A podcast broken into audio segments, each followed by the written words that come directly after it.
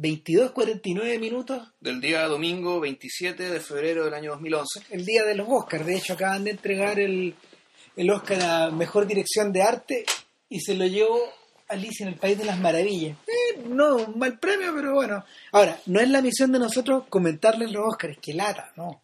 Eh, eh, tal como habíamos mencionado la semana pasada, creo, estábamos, estábamos por eh, hacer un comentario no solo de Somewhere, que se estrenó este jueves. Eh, que tiene algunas candidaturas acá, ¿no? No, ninguna. Ninguna. Ninguna, no, Ya. sí, sí. No existió. ya. No, porque no es una película hecha de esa forma. Eh, eh, no solo de Somewhere de Sofía Coppola, sino que un poco de las obras, de la obra completa de Sofía Coppola. Ahora, igual me hace sentido, sí, que es curioso que es curioso que elijamos justo este día de Oscar para comentar. Para hablar, claro, una película se trata de la trastienda esto. Claro, una película que se trata de, a ver, de Hollywood, de la vida de, la- de la vida de estos actores o de estos superactores y de y, y en último término de la de, de una forma de vida de una forma de vida que, que en el fondo es, es bastante americana y que uno suele asociar a Los Ángeles. A ver, Somewhere es una película, Somewhere es una película que eh, los críticos han denostado desde que, desde que apareció y se ganó el León de Oro en el Festival de Venecia. Básicamente porque, porque primero que nada se lo dio Tarantino y se lo dio una amiga de él, Ya. ¿cachai? Que, que es Sofía Coppola y eh, se dejó de lado a películas que según estos críticos eran más jugadas. La prensa chilena chauvinistamente intentó defender a Postmortem de, de Pablo Larraín en circunstancias de que ni Larraín ni la película necesitaban ninguna defensa. O sea, Ya. Postmortem se paraba súper bien de acuerdo, a to- de acuerdo a todas las otras. O sea, que los críticos chilenos se están quejando de que no pescaron una película chilena en Venecia. Claro, pero, Ah. pero o sea, yo creo que lo mejor que le pudo pasar a Larraín fue competir de tú a tú, ¿cachai? Sí, claro. O sea, y, y no tenía nada que envidiarle a estas otras películas. Una película que estaba bastante al nivel. Sí, claro. Eh, bueno, eso, eso fue lo primero. Lo segundo es que se consideraba que la película era vacua. Y eso, yo eso yo no lo entiendo mucho. Ahora vamos a explicar un poco por qué. Pero en el fondo estos tipos decían, tal como dijo Ascanio Cavallo hace, hace una semana atrás en la revista Sábado, en Mercurio, que se trataba de una película que evidenciaba chochera, hecha por una, una persona que no había madurado, era una película acerca de que no contaba nada, que no decía puras y, y- lo poco que contaba decía puras obviedades. La verdad yo no estoy muy de acuerdo y en general a Sofía Coppola se le suele tratar así con sus películas. Bueno, de hecho yo leí la crítica de Ma- de Martínez, no leí la de Caballo, y la de Martínez, Martínez tenía oro de honor. Martínez al revés, fue mucho más... eh, o sea, creo que le gustó la película y más que gustarle creo que la entendió. Es decir, el, eh, el, el ejercicio de Martínez fue, fue tratar un poco de ponerse en el, en el- en el pellejo de la directora, de tratar de pensar, bueno, ¿qué está haciendo y por qué está haciendo esto? Porque efectivamente es de estas películas que exigen que uno decida, bueno, ¿qué es esto? ¿Qué quiere hacer esta señora o, señorita, no sé si es casada? Es mamá, Mamá, bueno, ¿qué quiere hacer esta señora ya de 40 años más o menos, ¿no? más o menos. Eh, haciendo algo como esto.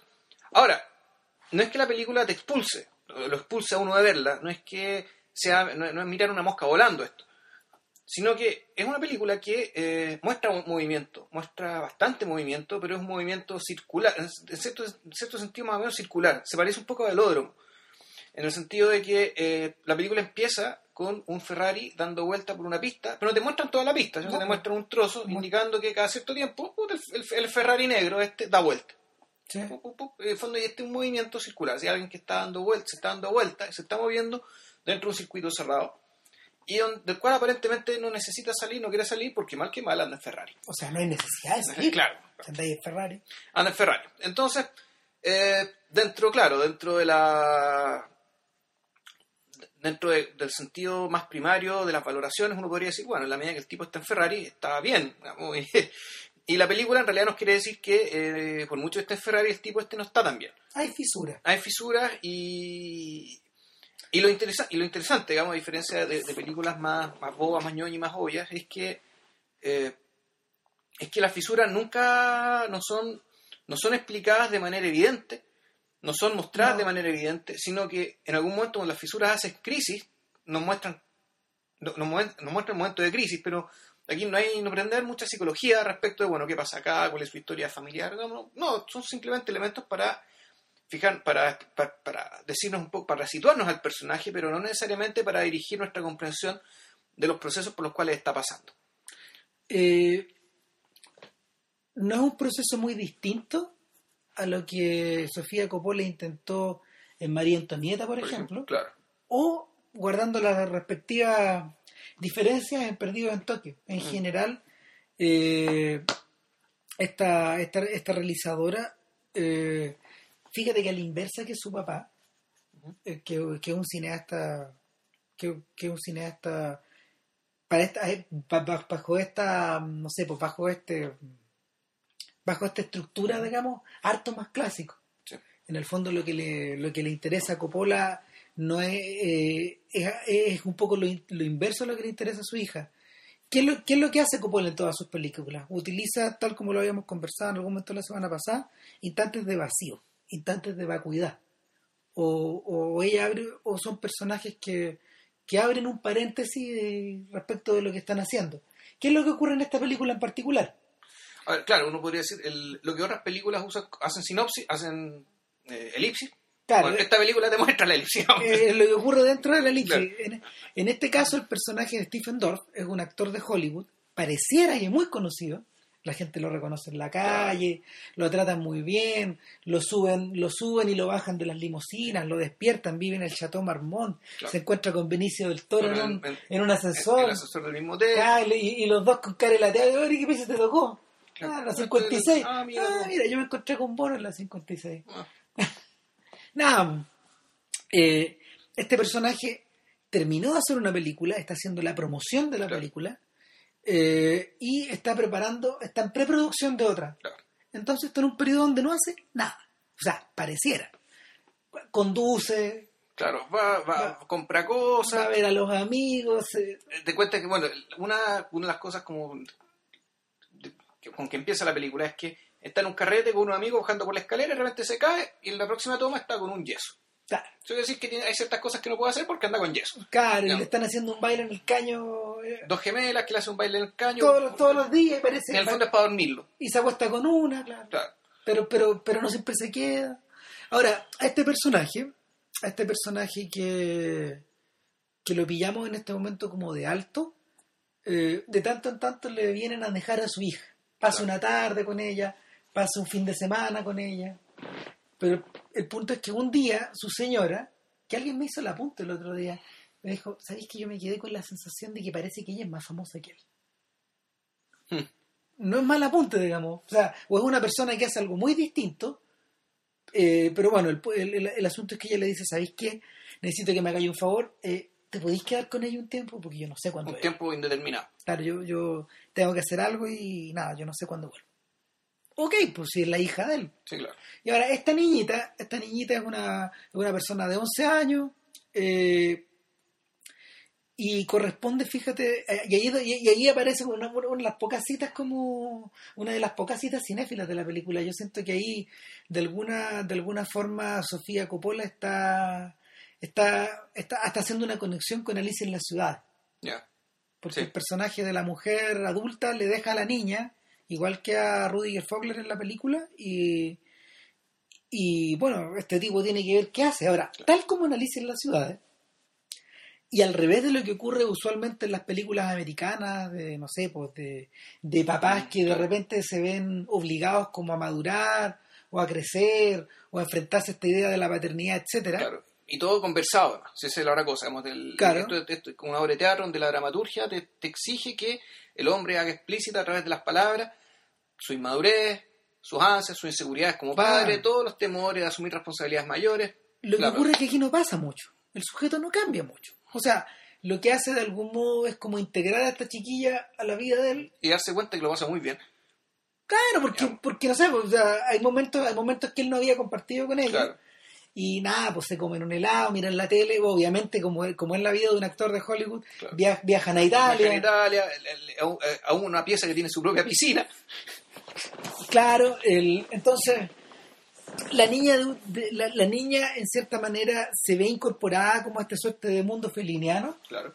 donde, donde suelen ocurrir cosas como de, suelen ocurrir cosas más desopilantes y, y lo que finalmente pasa es que eh, él empieza a incorporar a esta, a esta persona nueva en la vida de él a sabiendas de que en algún momento la, La tiene que dejar a un campo, a un summer camp, a un campo de verano de high class, obvio, digamos, un lugar Claro. muy, muy privado, muy, muy, muy y, privilegiado. y lo que ocurre es que, no sé, pues la película lentamente, lentamente empieza como a acumular eh, una suerte como de tensión emocional, una duda emocional que tú sabes que se va a resolver al final. Sin embargo, eh, lo, que más, lo que más distrae eh, no es precisamente esa tensión. Yo creo que ahí está el corazón de la película, que, que en el fondo los gringos tienen este, este- este término como elation. Mira, y ganó Melissa Leo. Bien, ¿Por qué película es esto? por el vencedor. Ah, ya. Este es un pequeño paréntesis, perdón, pero nada, pues se lo merece, si era una actuación increíble. Ah, ya, bueno. Bueno, pero la academia, dentro de los estándares de la academia y todo eso. Es el mismo, es justo el tipo de cosas que Samuel no tienen, de hecho. Eh, el, ahora, eh, vista bajo ese punto de vista, uno tiene la sensación de que al contar Somewhere uno se puede encontrar con cosas muy dramáticas y precisamente es todo lo que y Claro. volvemos a insistir. Yo creo que yo creo que el mira el personaje, el ¿cómo se llamaba este sujeto, el, el- el actor de Stephen Dorff? Se llama Johnny Marco. Claro. Y, Es un y- italoamericano, Sí. aparentemente, no sé, tercera, cuarta, quinta generación a esta altura, pero menos, realidad, de- claro. en realidad italiano no tenía nada. Claro, eh, bueno, y John- Johnny, a ver, Johnny es una persona que yo encuentro por lo menos se parece bastante a María Antonieta, o está puesto en un lugar bien similar. Si ustedes se acuerdan, en María Antonieta, eh, María Antonieta es la película de una, una película que ambos aquí admiramos mucho. Es una, es una película sobre una persona que también es una, eh, a ver, no es una persona extraordinaria que no. no, a ver, no, es una persona, a ver, es una persona no ordinaria, por no decir extraordinaria, no ordinaria, una persona, una persona de la realeza que se cambia de país o se cambia de reino Claro. para ir a casarse a Francia, es Claro, decir, ella va, de ella va del Imperio Austrohúngaro Claro. a al a cómo se A llama casarse con el que sería el Railway 16 exacto eh, para una alianza política. Es decir, un personaje que, que en realidad, claro, su adscripción es no habitual, es decir, es un aristócrata. Como persona, es una persona en realidad bastante común y bastante corriente y vulgar, no en el mal sentido, digamos, o sea, una, Claro. persona común y corriente. y, y a ver y no está no está puesta en circunstancias extraordinarias como por ejemplo suele ocurrir en las películas dramáticas Claro. Es decir no, no, no es lo que hace Hitchcock por ejemplo en sus películas No, claro. Ahora, las circunstancias extraordinarias le terminan llegando igual. Allá ahí Claro. se acaba la película. Esa es la otra cosa. ya cuando, está en la revolución y tiene que salir arrancando Versalles, ya, y ahí se acaba la película porque ya ese otro proceso no nos in- no interesa. No. No, no, no, el, que- el proceso que le interesa a la directora. Es que el, el interesa. via- el viaje que hace María Antonieta en el fondo es el viaje de adaptación hacia, hacia esta otra realidad, una realidad donde, por ejemplo, la vida privada no existe, Claro. donde uno siempre está bajo el, el ojo público, visto por otras personas, Claro. eh, la conducta está modificada por otras personas, personas que esperan que tú te desempeñes de cierta Claro. forma. Entonces, o sea, no solamente eres vigilado, sino que además eres juzgado y evaluado. Porque se espera de ti cosas tan básicas como, bueno, uno, ser la reina, dos, parecer, parecer ser la reina, tres, en realidad la más importante de todo, tener un hijo varón, Sí. Y así. Y, y durante todos estos procesos te están observando. Claro. Ahora, el único momento solitario que ella tiene eh, es cuando, a ver, es cuando, la, cuando, es cuando ella está arriba del carruaje y el carruaje la está llevando de un lado a otro. Es decir, eh, cuando ella está en movimiento. Claro. Eh, en un movimiento que se contrapone a esta especie como de realidad estatuaria donde nada cambia, donde todo parece estar dispuesto desde ahora y para siempre. Algo similar le ocurre a Marco. Sí, bueno, hay, hay que decir, no, claro, esto es un buen apunte. La, la vía de corte era una vía de representación. Es decir, la, uno en la corte no, no podías darte el lujo de ser auténtico, de ser tú mismo, sino que en No, realidad tú tenías que representar un papel y un papel, eh, un papel pensado básicamente para, bueno, la adquisición de poder o la conservación del poder, en este caso siendo la reina, bueno, conservación y- del poder y la influencia. Claro, para, es, para eso de hecho lo remitimos a nuestro podcast de la toma de poder de Luis XIV, que, que explica bastante de estos puntos y en el fondo eh, nos explica por qué los reyes no son personas comunes y corrientes dentro de ese juego de circunstancias. Ahora, los cortesanos, o sea, ni, ni los reyes ni los cortesanos, las otras personas de la corte, serían. Ninguna de esas personas podrían, podríamos entenderlas cabalmente en el mundo de hoy.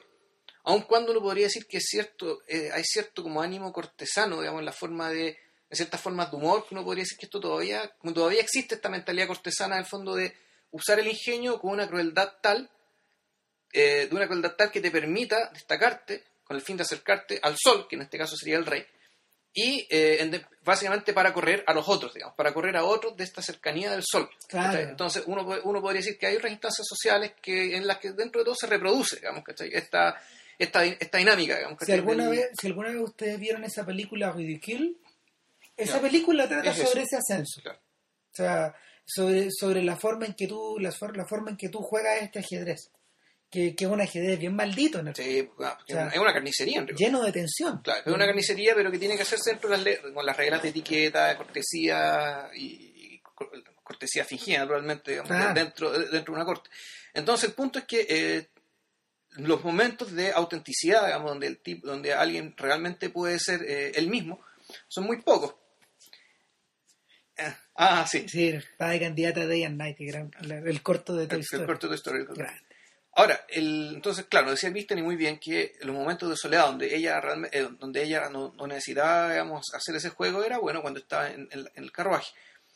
Aquí Por- en esta película, Porque todo el resto era representación. to- toda esta representación. Acá es parecido, pero un poco distinto, en, en el sentido de que buena parte de lo que nos mostramos en la película es el tipo siendo el mismo. Estando Claro. solo con su amigo, con su compadre, ¿cachai? que conoce, lo conoce de chico, estando con la hija. Que a todo esto es Chris Pontius. Chris Pontius de Yacas, que ya, ya mencionaremos esto, porque es importante. Eh, y, que, y que por lo tanto, digamos, el- lo que vemos acá es, en realidad, es, la trastienda. O sea, el tipo, en buena parte, solo viviendo como viviría, digamos, que está una persona normal cuando no está siendo vigilado en un medio hipervigilado e hiper, eh, hipervisible que es el medio de los artistas. De hecho, cuando este tipo anda en auto, por ejemplo, siempre anda mirando para atrás, preguntándose si es que lo están, lo están siguiendo los paparazzi o qué sé yo, digamos, como Claro. parte de su... Él se ha acostumbrado a esta visibilidad. O sea, la pregunta, la pregunta, por ejemplo, que uno se podría hacer es, ¿qué ha quedado en el siglo XXI de ese circo o de ese ajedrez de formas? ¿Qué es lo que quedó? Yo tengo la sensación de que, y, y yo tengo la sensación de que Sambor de alguna, de alguna manera es como la cara B o una especie de apostilla a María Antonieta, en ese sentido, por lo menos. Eh, una, una de las tantas cosas de las cuales se trata, Sí, pero, pero en, en el fondo ella se hace la pregunta, eh, ¿dónde, ¿dónde quedó esta realeza? ¿Cuál es el circo de representación donde, eh, en torno al cual giran estas personas y en torno al cual estas personas esperan que los miren o esperan que lo o esperan que lo que, que esperan ser útiles? Claro. Eh, Bueno, esa realeza en parte quedó en precisamente, uno, bueno, en las realezas, en las realezas ahora, ahora decorativas, digamos. eh, Claro, los o- Windsor, o- o que- igual cumplen funciones, pero claro, funciones no estrictamente políticas, eh, de política contingente, como Claro. la- la- los Borbones, los Windsor o la monarquía escandinava. claro. Digamos, que, y que efectivamente la, eh, el papel, digamos, dentro del imaginario social que cumplen estas personas, entre comillas, especiales, bueno, esa, es, esa familia lo siguen, lo siguen cumpliendo. Claro. Y, y, uno, y uno podría pensar que, bueno, la película La Reina de Stephen Frears Trata un poco sobre trata un poco de eso, pero ya en, la en un carácter ya más bien simbólico del- de un carácter y una de una idiosincrasia de un, de un pueblo. Claro. El, pero al mismo tiempo, eh, bueno, y, y otra cosa, son precisamente los, los países republicanos los que no tienen eh, los que no tienen realezas como esta, los que están más preocupados de sacar revistas de que hablan de, De la realeza, realeza de comentar. claro, de realezas como esta, o también de eh, las nuevas realezas, que son, bueno, precisamente los grandes artistas o los deportistas, o hay toda una casta, digamos, que ahora se la llama celebridades, digamos, por decirlo de una manera, que son famosas por algún talento, digamos, y a esta altura en realidad no son famosas por ninguno, sino que son famosos porque son famosos, por ser ellos. por ser ellos, por ser especiales, por andar a saber por qué. Ahora, yo creo que yo me quedo con la sensación de que de que hay algo de eso en un poquito en Johnny Marco, en esta Ya. especie tra- transportaba esta realeza, esta realeza de no sé, pues, de los actores. De hecho, nada, pues, ¿qué, qué más, qué más, qué más de europeo que esta celebración en el Teatro Coda que está, Sí, claro. que está ocurriendo ahora, ¿cachai? O sea, donde en el fondo Si uno podría decir, esto, esto es como el equivalente del baile imperial de los Romanov, ponte tú. por ejemplo. Entonces, sin, sin embargo, sin embargo, el, el mundo en el que en el mundo en el que se desarrolla el mundo en el que se desarrolla toda esta obviamente ganó esta historia claro. era que no Eh, el mundo en el que se desarrolla eh, esta historia está, está- está presente este, está presente este elemento y dónde se nota más cuando viajan a Italia Claro. cuando viajan a Italia y en el fondo el productor le dice el, el- el distribuidor de la película en Italia le dice a Johnny Marco pero yo ni necesito que tú hagas tal y tal cosa pero por favor después tienes que ir a la cena del alcalde es muy importante es muy importante que vayas Que hay que hablar con el alcalde. Ah, no. Entonces, eh, nada, pues, eh, Marcos se había metido como en una. Marcos se había metido en un. En una especie de. No sé, pues, de pequeño mundo felinesco. pues, Claro. Donde Claro. todo está exagerado, donde todas las minas son ricas, donde. Donde, donde la pieza tiene una piscina, donde la pieza de tu Claro. hotel tiene una piscina adentro. Bueno, eh, Ahora, sí, lo, lo, lo divertido, y aquí yo creo que nos podemos meter en la. Más que la personalidad, en la caracterización que se hace de Marco. En fondo, ¿cómo asume Marco toda esta vida que tiene, todas estas ventajas que tiene el, el mundo en el que vive? Ahora, yo, yo ahí, yo ahí yo creo que es esencial y es un golpe brillante que, que Coppola haya, haya utilizado Stephen Dorff. No es casualidad. ¿Por qué? Porque Dorff tiene pinta de actor conocido. Se parece un poco, para los que ustedes no, para los que no lo ubican, se parece un poco a Kiefer Sutherland. Ya. Un poquitito, un Kiefer Sutherland más joven, con ciertos rasgos de Tom Cruise, con ciertos rasgos, no sé, de, de, de Marky Mark, O de Brad Pitt. o- Claro, pero no es, no, es, no, no es exactamente igual. Y ahora, Dorff no es un actor muy conocido en Hollywood, es un actor, o sea, Que ha una- hecho películas buenas antes. por cierto, pero- o sea, y si se aplica un poco más, algún día, ponte tú, va a conseguir una nominación al Oscar porque es un gallo muy competente, pero al mismo tiempo también hizo Blade y, y ha hecho otras películas que son, son como de, de acción o de puro consumo. Entonces, Dorff es conocido, pero no tanto, de manera que, o sea, aquí no nos hubiera servido usar a Cruz, Claro. porque todos hubiéramos pensado, oh, esta es la vida de Tom Cruise. Exacto. Claro, entonces eh, Coppola descontextualiza a este personaje. En ese sentido, por ejemplo, cumple una función mucho mejor de la que de la que cumple eh, Bill Murray en Perdidos en Tokio. Ah, y eh, ojo, que ambos interpretan un actor. Pero Bueno, Bill Murray, ¿era Bill Murray? ¿O no? mm, es que es que no porque era un actor que estaba como pasado su estaba como pasado su, su mejor periodo estaba entrando a tenerme peores roles pero durante todo el rato tú estás pensando en Bill Murray Bill Murray, Murray, Bill Murray, Murray, o sea provoca esa yo creo que ahí ella mejoró esta mejoró esta apuesta. Ya. el por otro lado por otro lado eh, nada pues esta sensación de esta sensación de que esta sensación de ser rostro conocido eh, yo creo que yo creo que también es como una suerte como de pequeña trampita hacia el espectador y en ese sentido no le hubiera servido un Matt Dillon tampoco una persona No. que tuviera pasado para atrás No. no Eh, dicho esto nos vamos de hecho Ah, a la pausa. a la pausa cognitiva de arriba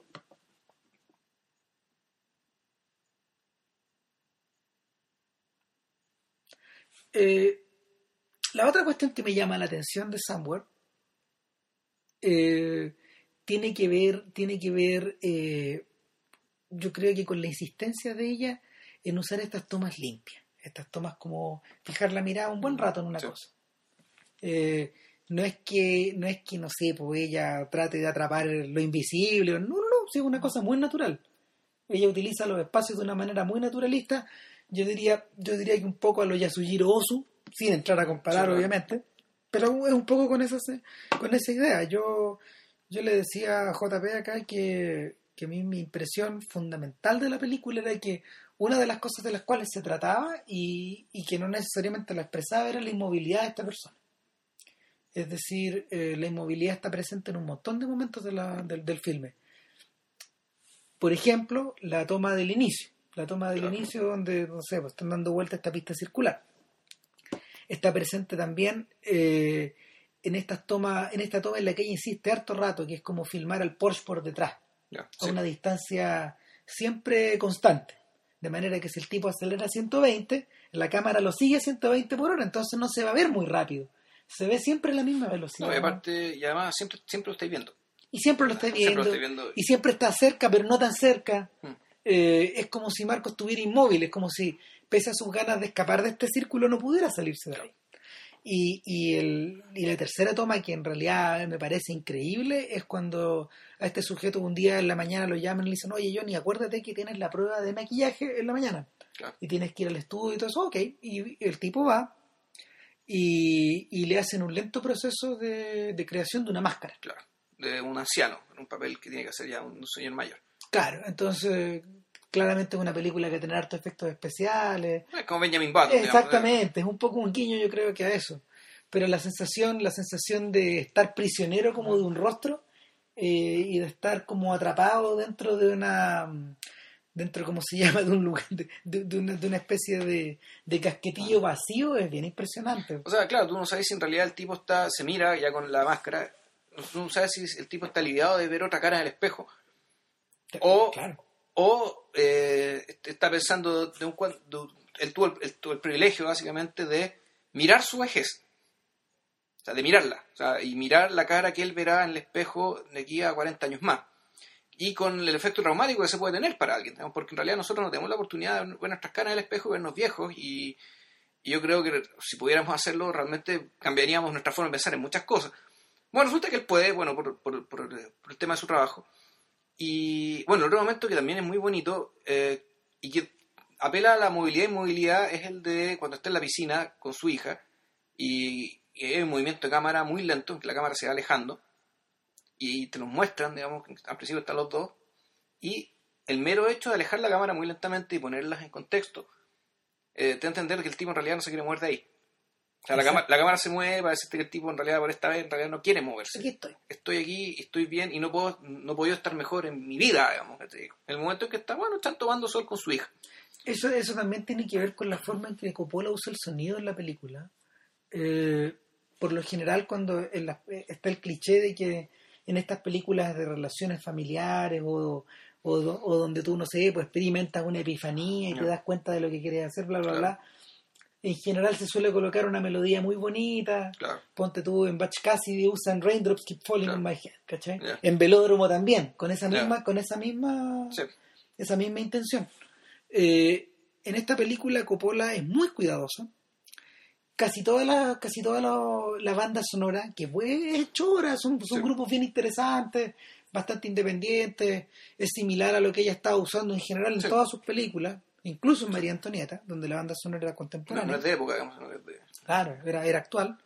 Era de grupos actuales, de grupos del New Wave o del post-punk. Eh, lo, ocurre lo mismo acá, pero casi todo es diegética. Claro. Es decir, todo está integrado, por ejemplo, no sé, por lo que... Que la radio del auto o... Claro, Claro. ah, primero Oscar para la red social, que era Aaron, Aaron Sorkin. Sí, o sea, si no se lo daban a Aaron Sorkin. Sí, claro. Ahora, volviendo a esta cosa, el, ella, ella es muy cuidadosa, es decir, la- el- los tipos andan pasando con su música. Pero en ese momento, cuando están sentados en la silla, suena una canción de los Strokes. Esta que se toca con una con un pequeño con, un- con una pequeña no sé po, eh, teclado eléctrico que es como el, es como un demo para una canción que ellos usaron después. Y es como el momento que es la canción que ellos usan en el tráiler de hecho. Es el momento donde se escucha una música distinta y un poco más allá. Pero nada más estos son los únicos momentos no diegéticos de la historia Eh, y, y nada, pues crea, crea como un poco esa sensación de, de momento Mm. esperado en esta clase de películas, pero no lo no, no lo no lo satura. No. No lo satura, porque finalmente es, a ver, es lo contrario de lo que, por ejemplo, a ver, es lo contrario de, de la clase de mecánica que Cameron Crowe comenzó a utilizar en sus películas desde que comenzó a dirigir él y acabó, acabó reventando en Elizabeth Town que era esta idea de, de crear estos pequeños momentos como estos pequeños signos o estos pequeños como letreritos de, no sé, de, de Google Maps, no sé, estos, estos alfileres en distintos momentos de la película. Este es el alfiler donde ellos se encuentran, este es el alfiler donde él, eh, donde él toma conciencia, este es el alfiler donde él se separa de ella, y siempre suena una canción por dentro. Claro. Claro. Ahora, eh, lo que funcionaba muy bien, por ejemplo, en películas como Say Anything, que es una película muy sencilla que yo diría que tiene bastantes puntos en común con Sunworld, eh, dentro del tipo de cosas que se, que, que de, de las cuales suelen, no sé, po, de la- del, del tipo de películas que estos gringos suelen hacer. Sin embargo, en Elizabeth Town está todo convertido en algo hipertrofiado, en algo, no sé, po, en, es como, un- es como un mega sapo, es una cosa gigantesca que en el fondo contiene nada. O sea, donde sobran cosas. Claro, es un sándwich gigante donde sobran cuestiones. Y, eh, sin embargo, sin embargo, no, pues en Samware tú sentís que no sobran cosas. O tal vez sí sobran O algunas. sea, hay cosas que están mal resueltas, Sí. pero, pero había que resolver en algún momento. Ahora, bueno, va- vamos derecho a ese punto, de hecho. Vamos derecho a ese punto. A ver, yo no sé, antes, antes de ir a eso, yo caracterizaría un poco el personaje también, porque me llama mucho la atención de que este personaje, eh, primero, bueno, da por sentado todo lo que ocurre, es decir, ya es un sujeto que eh, vive, vive esa vida, digamos, desde hace algunos, hace, hace bastantes años, pero me da la impresión de que el, que en esta película, en cierto sentido, si bien ella no critica, no condena, sí me parece que parte de su de, la intención que está en la película es caracterizar a cierto tipo de actor o media estrella que en realidad no parece particularmente comprometido con su arte. O mejor dicho, su oficio, el oficio, el oficio como estrella no exige un no, no- no ex- no ex- no exige eh, animales histriónicos, digamos, que no, no requiere, para ser estrella de Julio no se requiere ser un gran actor, un tipo dedicado al arte de una manera ni tan disciplinada, ni tan Claro. ¿cómo, decirlo? No es un Ni tan comentario, formadora. no es un comentario muy distinto, el de Coppola no es un comentario muy distinto al que Hitchcock solía hacer de los actores. Ya. Yo necesito que sean rostros, yo necesito que sean... o sea, eh, eh, eh, Hitchcock decía, mira, justamente ganó el viejito de... Voy bien en las El predicciones. discurso del rey. sí, no me equivocaba en nada. Yo no lo he visto, bueno, vale. Ah, bueno. Eh, nada, el, no, no se exige, no se exige que estas personas, eh, se exige que sean ganados, no se exige que sean Claro. sujetos excepcionales. Claro, entonces uno se encuentra con que, por, por una parte, y ahí volvemos, volvemos a la definición que vimos de María Antonieta como un ser dentro de todo bastante ordinario. Claro, Eh, el personaje, Johnny, Johnny, eh, de Johnny Marco. Johnny Marco, en realidad es un personaje bastante ordinario. Sí, po. Uno es el tipo, y de hecho, bueno, y una de, las, una de las gracias de él, por la que sí simpatiza, es que el tipo no se viste como estrella. No, po, anda. mm, Él anda con blue jean, una bolera y una camisa de franela. Y la va, va cambiando la polera, va cambiando la, La, polera. camisa, ¿no? claro, la, la camisa en el fondo es un tipo que fue joven en la época del grunge, ¿cachai? Y que esa es la estética con la que se quedó. Y, pero que uno dice "Esto es una mega estrella de Hollywood, pero en realidad su trabajo no parece, no parece ser muy importante para él. Y no estamos hablando en términos de la plata que gana o del glamour que da, sino estamos hablando del oficio, del, del craft. Un de- tipo se acerca a él y le dice, oye, tú te preparas. tú tenés método o algo. Claro, tú, no, tú, tú, me- tú te refieres a si yo trabajo como la gente del Actor Studio. No, No, Ah. yo hago lo que me dicen. ¿no? Claro, y, y- y después ya no tiene nada que nada que contrapreguntar este hombre. Claro, entonces... uno- Acto seguido, Franco cruza hacia el otro hacia el otro extremo de la pieza y se agarra una mina. Claro. o sea, uno de los privilegios de la fama que el tipo se encuentra en el departamento y están las tipas en la cama, digamos, esperándolo. Claro. Él ni las llamó, nada, pero están ahí nomás. Y bueno, entonces nos encontramos con que con que y esa es la cuestión que también uno, uno, y uno termina aprendiendo de- so- sobre Hollywood, la industria del cine de, que- de la que tanto consumimos, es que hay muchos act- actores de Hollywood que en realidad sus verdaderos pasiones y donde realmente gastan su talento, su esfuerzo, su sudor y sus lágrimas, es con cosas que no tienen nada que ver con el cine o con, o con otras dimensiones del, del- del trabajo actoral. Hay muchos actores, por ejemplo, que en realidad, claro, gana la plata haciendo películas, pero en realidad lo que les interesa es actuar en Broadway, donde el desafío profesional es realmente mucho mayor, Claro. pero mucho, mucho mayor. Tú te estás jugando algo, ¿eh? No, claro, y y tenéis que actuar, eh, actuar, cantar, bailar al mismo tiempo, digamos, en un escenario en vivo donde no puedes equivocarte. Claro, pues en el caso de Marco, eh, a ver, pasan dos cosas, yo creo. Y aquí, y aquí entramos como a tierra derecha, yo creo que de, de una de las cosas que Claro, por lo Ahora- menos a ella le, le importa Claro. decir. claro. que, que en el fondo es eh, hasta qué punto hasta qué punto tú manejas tu vida hasta qué punto tu vida privada se confunde con tus ficciones hasta qué punto puedes andar por ahí eh, jugando este papel de estrella eh, no sé pues, sin, sin, sin sentir que estás habitando tal como habíamos comentado antes esta suerte de máscara que te pones Claro. Claro, en, en el caso de él, y bueno, y esto ya tiene que ver con que acercándonos un poco al, al final de, lo de la película, y cuando este tipo hace crisis, para que, la peli- para que esto tenga sentido, uno tendría que, era necesario que el personaje no tuviera la vocación del craft, del oficio, de forma tan arraigada. Porque una, forma, una manera, digamos, que la gente se afirma en la vida y, se define como lo que es y lo que hace, es a través del dominio de un oficio, digamos, de la, profesión, por decirlo de alguna manera. Y aquí esto no está. Y esto no está, y de a poco, digamos, el, tema, el, el- momento, el momento que ya aludimos de máxima identificación con su hija, estando echados a la piscina, cuando ella se va, ahí el tipo hace crisis. Es decir, en algún momento él deja que, que crezca dentro suyo, dentro de su vida, el cáncer de esta niñita, digamos. Inadvertidamente lo empieza a copar todo, y el tipo es increíblemente feliz con ello, y cuando ella se va a su, campo, a su campamento de verano, algo de lo más banal y lo más trivial, que, bueno, que se hace en helicóptero, digamos, da- da- Ya vamos a volver sobre el tema. dadas las circunstancias, eh, el tipo hace crisis. Realmente hace crisis porque, bueno, básicamente se da, se da cuenta, cree darse cuenta de que, eh, de que en realidad efectivamente su vida está vacía. Y que naturalmente que la fama inmerecida, la, la fama como actor que tiene, pa- aparentemente no lo, no lo conforma. Y que en realidad lo más importante de su vida es su hija y no lo tiene cerca. llega este sujeto llega a un, llega a un punto similar al que al que le ocurre a la pareja protagonista de Perdidos en Tokio. Ya. Ahora, ¿qué pasaba en Perdidos en Tokio? Tú tenías una persona que también, dos personas que estaban como en paréntesis viajando a este lugar, alojaban este hotel muy bonito, bien atendido. eh, estaba esta niña que era como la pareja de este director conocido. Claro, que es Spike Jones, en el fondo, el ex marido Claro. de, la, de la Sofía Coppola. Y por otro lado estaba este personaje que, que estaba un poco, que era este actor que iba a filmar comerciales de whisky, en, whisky, claro. que whisky en Japón y que estaba cansado de llevar esa máscara. Hmm. Claro. Eh, y en el fondo, de alguna forma puede ser una suerte como de proyección de un Johnny Marco más viejo, Sí, tal claro. vez. No, no, no, no, no, hay, no- yo no me aventuraría a, a decirlo de este modo, pero, pero, pero hay algo de eso. Ahora, ¿dónde yo siento que la película se soluciona mejor? Eh, Perdido en Tokio yo creo que estaba sobre, pese a esta, pese a esta voluntad como de ir limpiando cosas, o de, de, de presentar personajes que estaban como muy desnudos de sus respectivas características, yo creo que sobresaturada.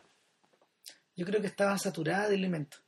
Era una, por lo menos para mí, era una película que estaba demasiado llena de música, demasiado llena de esos momentos a lo Cameron Crowe, demasiada... mm, Sí, uno puede- claro, tal vez incluso tal vez uno podría pensar que no era una buena idea que se sugiriera incluso una especie de relación amorosa entre ellos.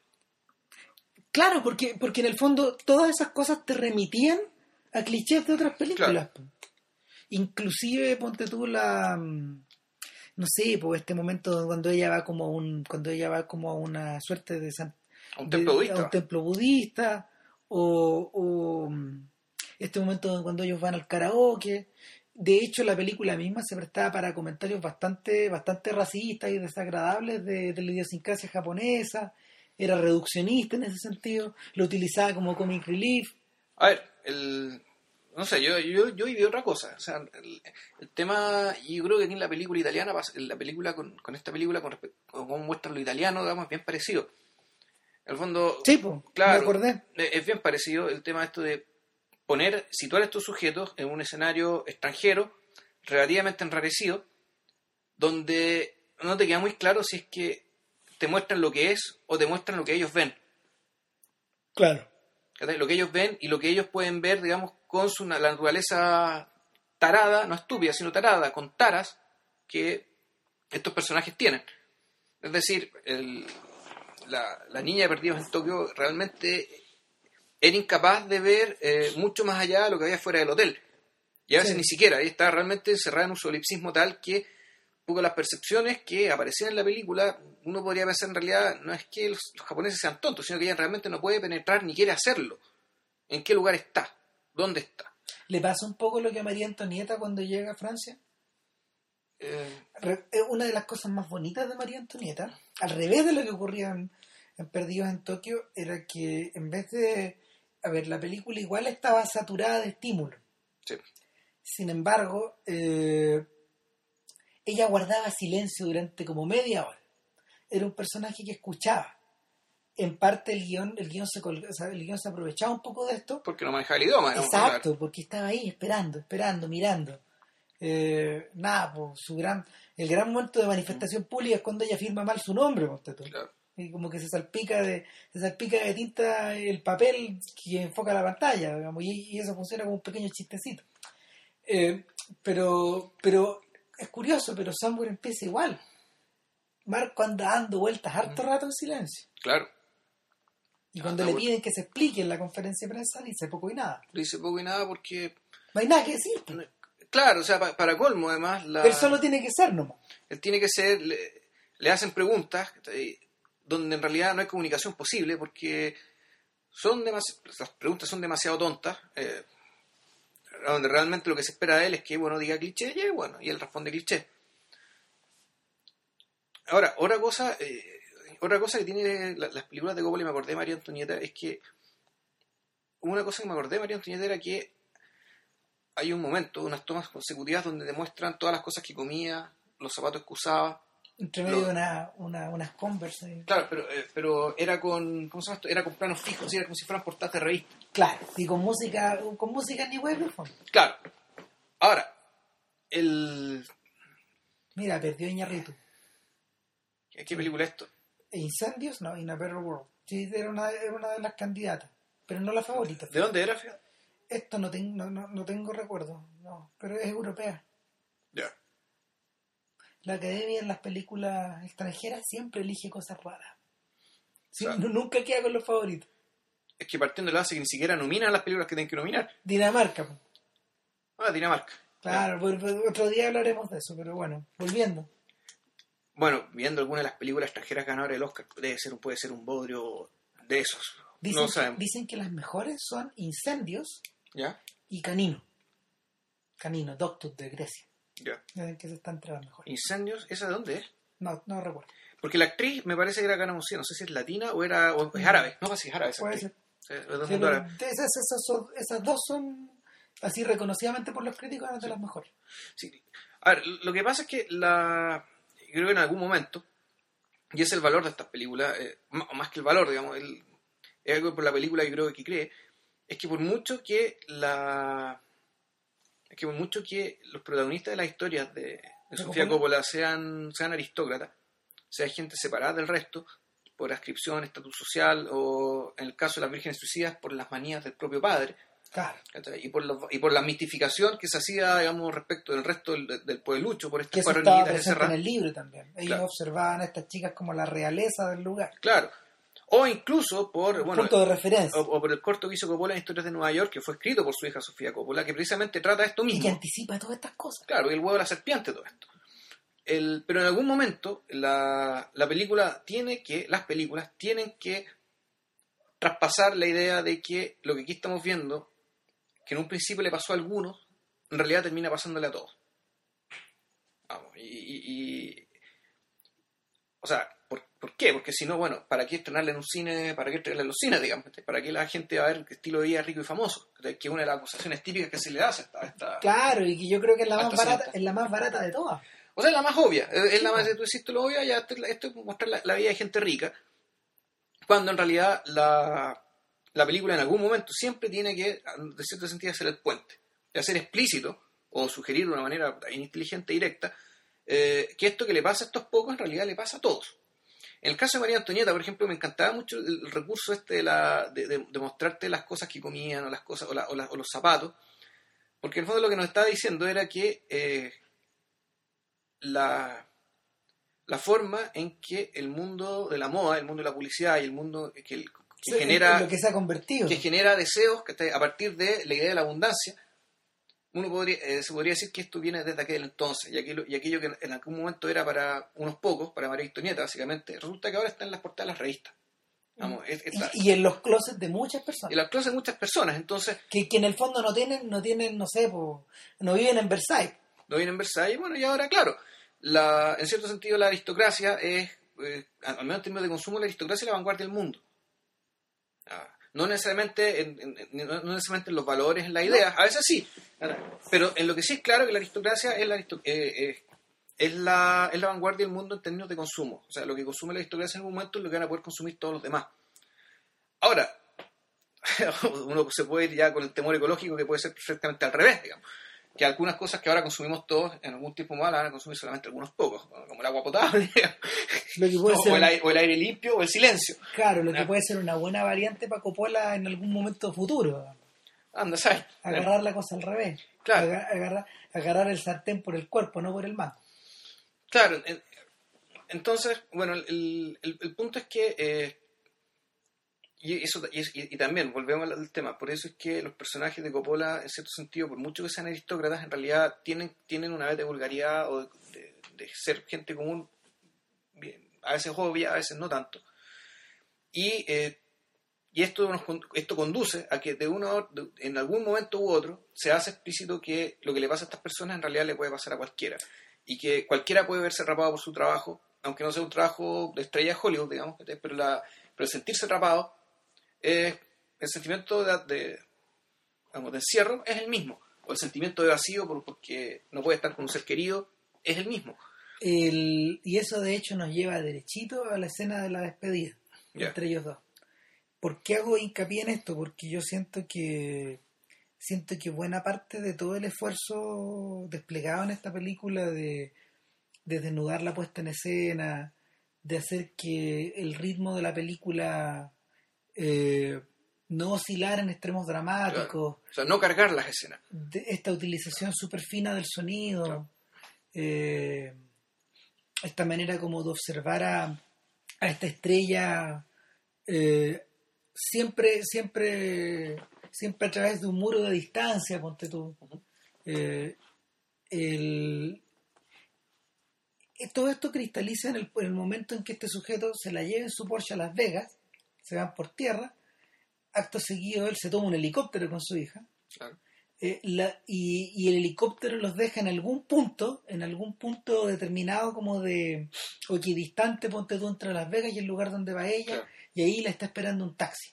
Lo está esperando en realidad una van del Summer Camp donde ella va. O sea, es tan estupendo este Summer Camp que, va a buscar a la gente que los va a dejar al, al, al helipuerto. Claro. Entonces él se despide de ella y vemos el plano de la niña que se había puesto a llorar Claro. antes en el Porsche porque porque le dolía estar porque le dolía estar lejos de su papá porque le dolía haber interrumpido esta continuidad Claro. que esta, esta esta continuidad o esta cotidianidad que ambos habían alcanzado y eh, Coppola en vez de hacer que la despedida sea más dramática y inserte- eh, hace que él se retire inserta un contraplano del papá Claro. y en el plano, en el plano, está este hombre despidiéndose con el helicóptero atrás. Es como si, es como, es como podría, podría estar su auto, podría estar el caballo, podría estar su nave espacial, no, está el helicóptero en el fondo. Ahora, ¿qué de curioso que- o qué de excepcional tiene ese, ese plano? Bueno, por un lado está el contenido emocional, porque él dice una cosa que no les vamos a decir qué es, pero, pero donde él por primera vez expresa una cosa delante de otra Claro. algo muy de él, cosa que no hace ni con, con- ni con el amigo, digamos. Ni con su compadre, ¿no? ¿no? Eh, y, eh, pero esto, es- esto es atrapado por este ruido del helicóptero, y es un helicóptero que en realidad, a ver, parece tan ligado ya a la vida de Johnny Marco como a las películas de Johnny Marco. Es el momento donde las películas de Johnny Marco se filtran o, se, o infectan la propia Samuel por primera vez. La infectan, la, mm, la contagian y se vuelven una con ella. Eh, es un momento donde estos dos mundos se cruzan. Es un momento donde, donde no sé, pues, Marco se ha vuelto un sujeto, Marco se ha vuelto un sujeto tan poco común que es un tipo capaz de ir a dejar a su hija en helicóptero. Ya. Pero al mismo tiempo eh, eh, es, una, es una escena de una peli- es una escena que yo no, sin haber visto una película de Marco, yo no echaría de menos en un filme de Marco es parecida, por ejemplo, a esta escena de, del Harrier en True Lies de Cameron, cuando, cuando este tipo, cuando Schwarzenegger aterriza, aterriza el Sea Harrier en una carretera. Y, y, y se sale de ahí y va a abrazar a Jamie Lee Curtis, a su mujer. ¿cachai? Es una especie de comentario macabro sobre esas películas y al mismo tiempo sobre, sobre el muro de distancia que sigue separando a Marco de su hija. Eh, yo, yo encuentro el, que esté resuelto todo en un solo plano, a mí me resulta extraordinario. Yo, yo de verdad creo que ese es uno de los mejores, es uno de los mejores momentos que yo ya he visto en años de años de años de cine americano contemporáneo. Por, por la forma en que está resuelto, por la simpleza, por la cantidad de cosas que dice, por la finalmente por, por la forma en que dispara la película hacia otro plano o por el metacomentario que hace. O sea, yo ahí, por ejemplo, yo ahí, por ejemplo, puedo entender que, que Tarantino haya premiado o que haya hecho lobby por, por que esta película se sacara, se, se ganara el, El León de Oro, claro. O sea, Tarantino es un gallo bastante excesivo, pero yo sí, yo sí puedo, puedo, puedo decir que el tipo sabe de puesta en escena. Y, claro. y hay puesta en escena. Ahora, de hecho, la, bueno, la película eh, efectivamente salta a otro plano y, y claro, a partir de este escena en helicóptero ya vemos la verdad. ¿Cachai? Igual la verdad. La verdad es que este tipo hace crisis, confiesa su crisis. El tipo está tan en crisis que le confiesa su crisis a su esposa, que también, a su ex esposa, la mamá de la niña, que también está en crisis. Está en otra crisis, claro, no sabemos cuál, si o sea, puede ser otra película. Claro, o sea, llama a la esposa que se mandó a cambiar, dejó a la hija botada para desaparecer en Europa probablemente por un tiempo indefinido a resolver no sé qué problema. Y el tipo, a la única persona a la que le puede confesar su problema es alguien que está en un problema igual de grande o peor que él, que, que él, digamos. Entonces, efectivamente, el tipo está eh, no está entendiendo nada. Está haciendo agua. Está, está, no está computando, no tiene claro sentido de la realidad, no tiene claras las priori- sus prioridades, no, ni siquiera sabe a quién pedirle consejo. De hecho, se lo pide a alguien que está peor que él. Entonces, y aquí yo creo que la película comete un, un exceso y básicamente se manda, se encuentra con que, bueno, este tipo decide salir del círculo en el que estaba moviendo todo este tiempo.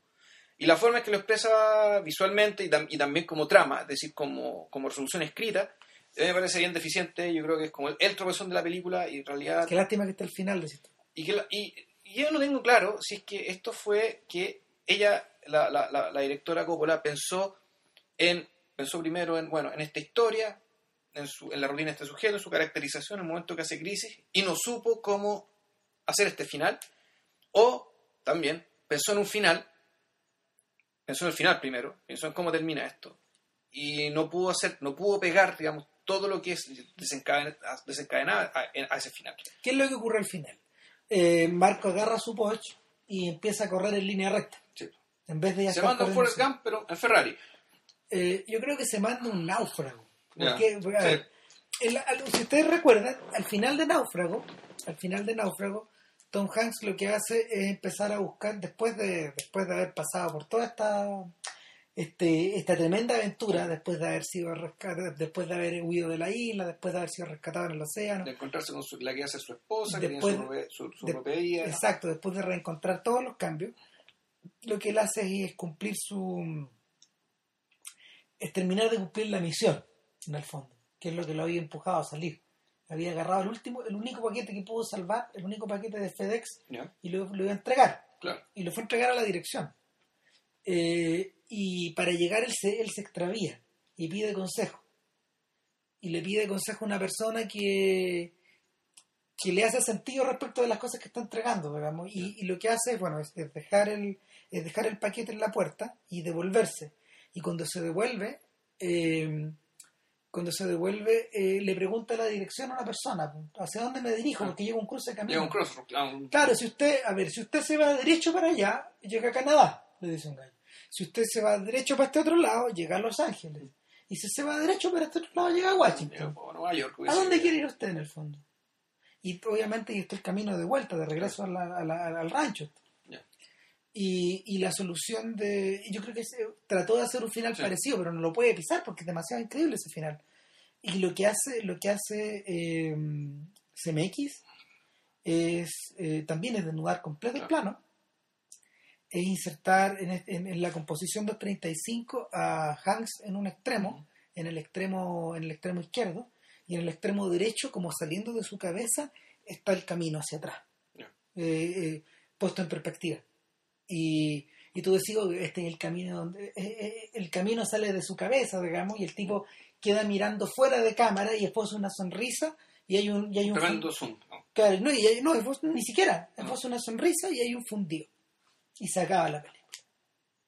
Y en el fondo, en el fondo, ya no es necesario que se, di- se dirija hacia ninguna parte, porque el camino ya está hecho.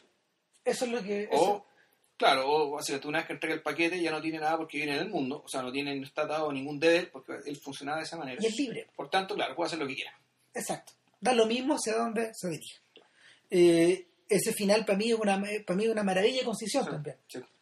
Eh, Tremendo final. es un tremendo De hecho, final. está- siendo la película es buena, está muy por sobre la película, creo yo. Sí, no, de todas maneras. De hecho, el, el Alan Silvestri compuso como tres o cuatro minutos de música Para Náufrago, que están puestos ahí en ese momento y también están puestos en el momento en que él sale de la, de la isla. la isla, Y nada más.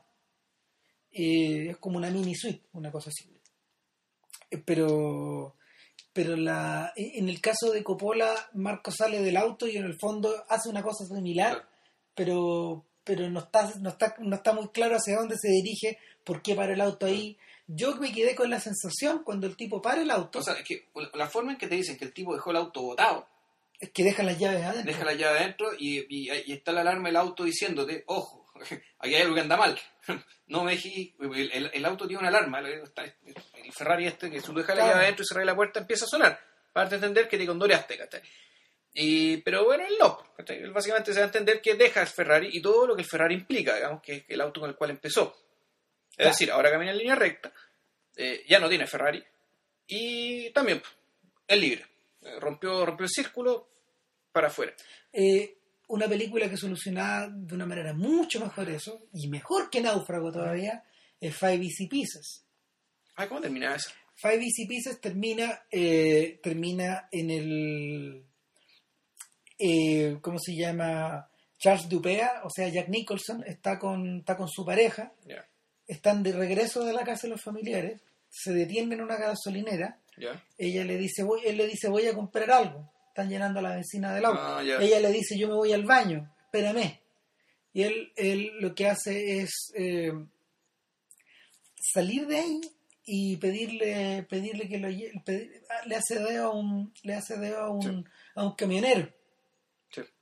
Y, y el camionero, el camionero lo, lo dice, ok, yo voy a tal parte, muy lejos. Da lo mismo, Lleve, no, ¿dónde lleve es? para allá, ¿Dónde para allá, mierda para allá. Curiosamente voy para allá. Y el tipo se sube y la- el camión se va, no cambia Claro. nunca el plano y, y el camión claro. se va, no, chao. Y se Sí. lo lleva. Y la Sí. película termina ahí en el aire. Claro. A ver, lo que pasa es que, bueno, es que es distinto, porque el, el tema del náufrago para mí me hacía sentir un final así, dado que el, el- el trayecto el trayecto de él es un trayecto muy duro, que tiene que ver mucho con el autodescubrimiento y tiene que ver con...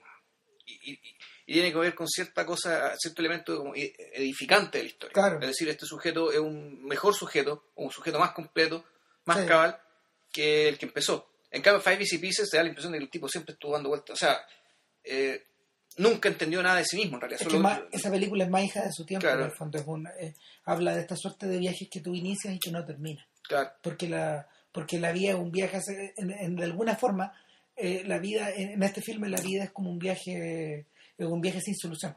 Eh, No, o, o peor todavía, ya ta- tú no podrías incluso que hay una mirada más negra digamos, respecto al país o del mundo en general, que en Claro. realidad no tiene lugar para ti. claro. O sea, no hay ningún lugar suficientemente bueno en el cual tú digas yo de aquí no me muevo más. Eh, en cambio, claro, el, el náufrago era mucho más esperanzador esto, digamos.